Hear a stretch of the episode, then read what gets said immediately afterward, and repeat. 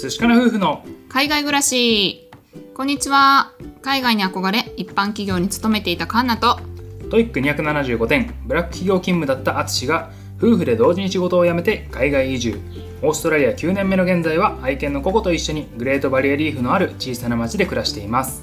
このチャンネルでは私たち夫婦のこと妊活のこと海外生活のことについて2人で配信していますはい。今回はですね妊活のお話になります、はい。えっと、私たち今までにやってきた不妊治療というね治療があったんですけれども私たち今回今までに支払ってきた金額うん。をまとめてみました、はい。だいたいね高いイメージがあると思うんですけど、まあ、どのぐらいの時間をかけてどのぐらいの費用をかけてきたかっていうのをねお伝えしていきたいと思いますはい、じゃあ簡単に、まあ、こんな感じでやりましたって話をね最初にしたいと思うんですけれども僕たちが最初に不妊治療のクリニックに行ったのがですね2019年の7月ですね、であの最初に初診を受けてでその後ねあの半年ぐらい自分でタイミングを取ってみようってことでね、そうだね。う、うん。ん治療とかではなくトライしてたんですけれどもその後に本格的に治療を始めたのが翌年2020年の1月。はい。でクリニック歴としては1年10ヶ月ですね。うん。で当時、まあ、妻のファンナの年齢が33歳。で僕が35歳と、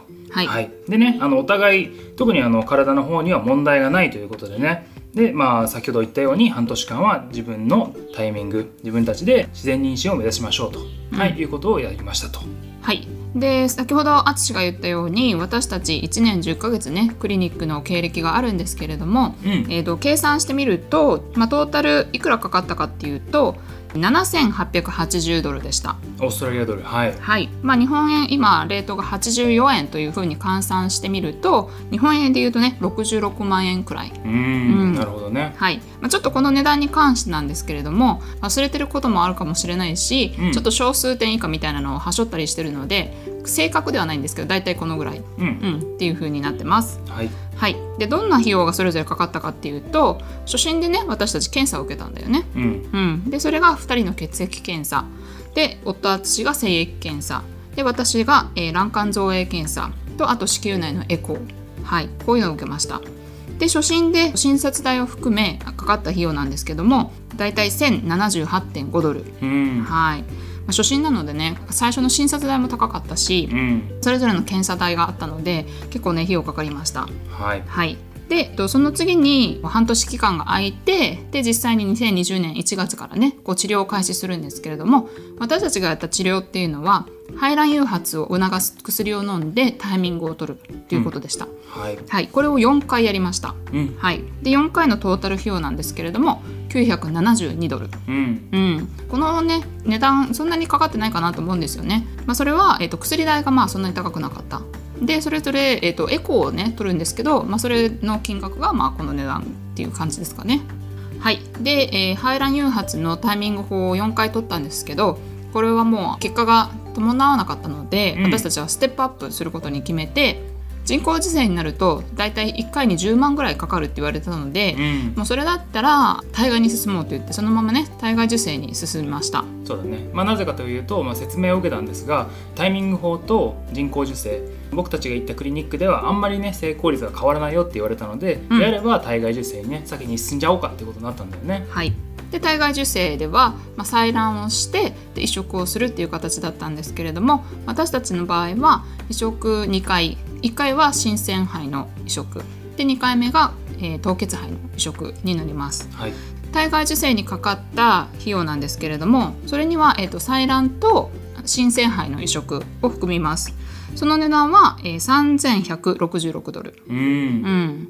まあ、このね薬代とか、まあ、手術代とか、まあ、診察代も全部含めてこの値段、うん移植代もね含めてます。で、え2回目凍結肺の移植つい先日ね私たちできたんですけれども、うん。うんまあ、それにかかった費用が1304ドルになります、まあ、これには薬代とか移植代っていうのがかかっています。でその他にですね不妊に関連する費用として私針治療をねここ数ヶ月通っていたんですけれどもそれにかかった費用がですね460ドル、うん。うん。まあ、5回ぐらい通いました。であとはね毎日もう2年間近くぐらいサプリをずーっと飲んでるんですけど私が飲んでるのは量産サプリのエレビットっていうサプリメント。うん。プラスビタミン D のサプリメント。で夫の淳の方がメネビットっていうやつなんですけれどもまあエレビットの男性バージョンみたいな、うん。いい精子ができますよっていうね はい。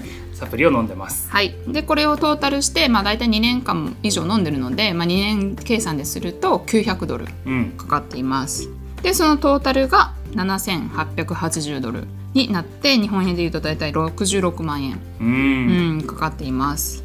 まあね高いと取るか安いと取るか私的にはちょっと安いのかなと思ったんだよね。そうだね、うん。なんかもっと高くなるんじゃないかみたいなイメージがあったんで、うん。ね、ドキドキしてたんだけどもいざやってみるとねまあまあ意外とこんなものかって感じだよね。そうだね。排卵誘発4回。でプラス体外受精も。で移植も2回。っていう意味では安いのかなってちょっとね、うん。感じました。はい。でなんでこんな風に安いのかなって思ってちょっと考えてみたんだよね。うん。うん、で私たちは、えーオーストラリアに在住なのでで永住権を取得して健康保険をねもらっています。はい。それがメディケアと呼ばれるものなんですけれどもそのメディケアで少し保険がねカバーされることがあるんですよね。で今回もその保険でカバーされてる部分がありましてで私たちはこう健康状態が良かったと、まあ、原因不明だったから何かを別で治療することもなかったしでまだ年齢がね35歳以下だったんですよねその当時は。うんそれだと一番レベルが低いというかあまりレベルが高くないところだったので一番安いプランで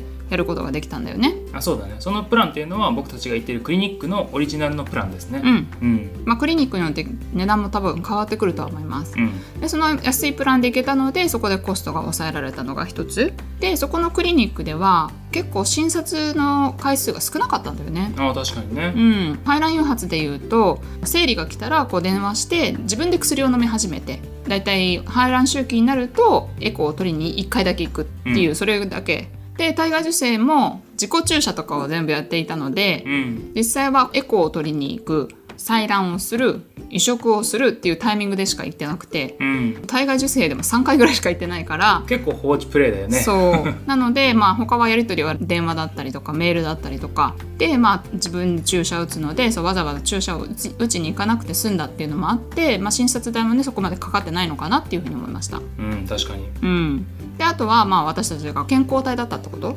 うん、それも要因なのかなと思います。そうだね、まあ、もし他の人であれば例えば実際に不妊治療の移植に行きましょうとか採卵しましょうとかね言う前に例えばですけどあこの治療を先にしてからじゃないと先に進めませんよとか男性の方でもねあの無精子症とか精子がこうねちゃんと出てこないとかそういったケースもあるのでそういった場合にはね先にそういう治療を受けてからっていうねケースもあるので、まあ、そういう意味ではねそこで費用もかからなかったっていうのも費用が抑えられた原因だよね。うんまあ、あとは私移植1回キャンセルになってるんですけどその理由が内膜が薄かったっていう理由でで次回の移植に関しては薬量が増えたりとかしたのねなので、まあ、薬代とかね倍になったんですけれども、まあ、そういう意味ではなんか原因があると薬代もねだんだんかさばっていくっていうこともあったので、うんそういう意味ではそのコストが抑えられたのかなっていうふうに思いました。うん、そうだね。はい、まあ、こんな感じでね私たち今までに不妊治療にかかってきた費用を払ってきたんですけれども、ね、毎回毎回こうねお金がかかってくるとね結構圧迫があるというか、うんうん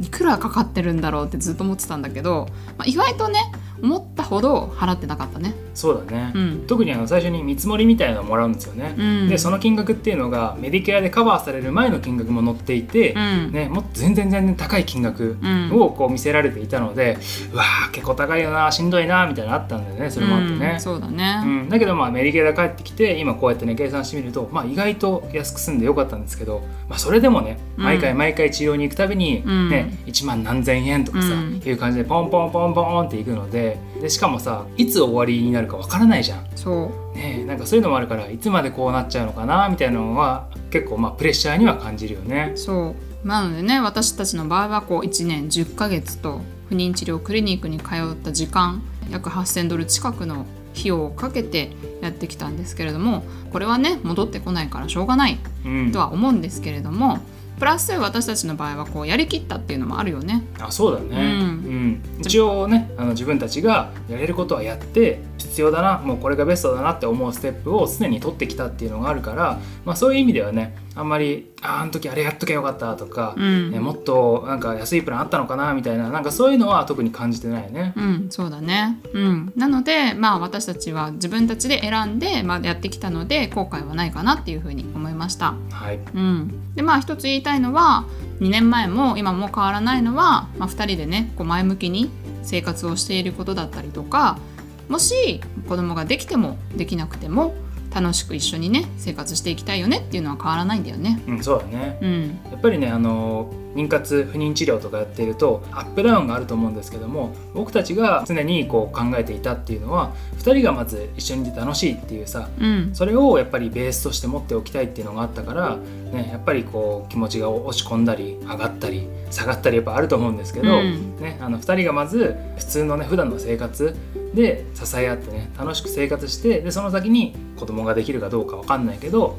まあ、まず2人が楽しければとりあえずできてもできなくても将来楽しいでしょみたいなさ、うん、うん。なんかそういう気持ちではいるかな。そうだよね。うん。はいまあ、なのでねこの先はどういうふうにやっていくかっていうのはわからないんですけれども、まあ、今までのねこの振り返ってみてそれでもまあ後悔はないかなっていうことをねお伝えしようかなっていうふうに思いました。はいはい、では今回は私たちが1年10ヶ月をかけて不妊治療クリニックに行ってたんですけれどもそれまでの費用のまとめをさせていただきました。はいはい、オーストラリアドルなのでちょっとあまり参考にならないかもしれませんがどなたかの参考になれば幸いです。はい、私たち寿司から夫婦は Twitter、Instagram やっております。よろしければフォローの方お願いいたします。また、質問箱設置しておりますので、ご意見、ご質問、えーご感想を送っていただけるととっても嬉しいです。はい、最後まで聞いてくださってありがとうございました。また明日お会いしましょう。明日は晴れかな寿司かな？バイバイ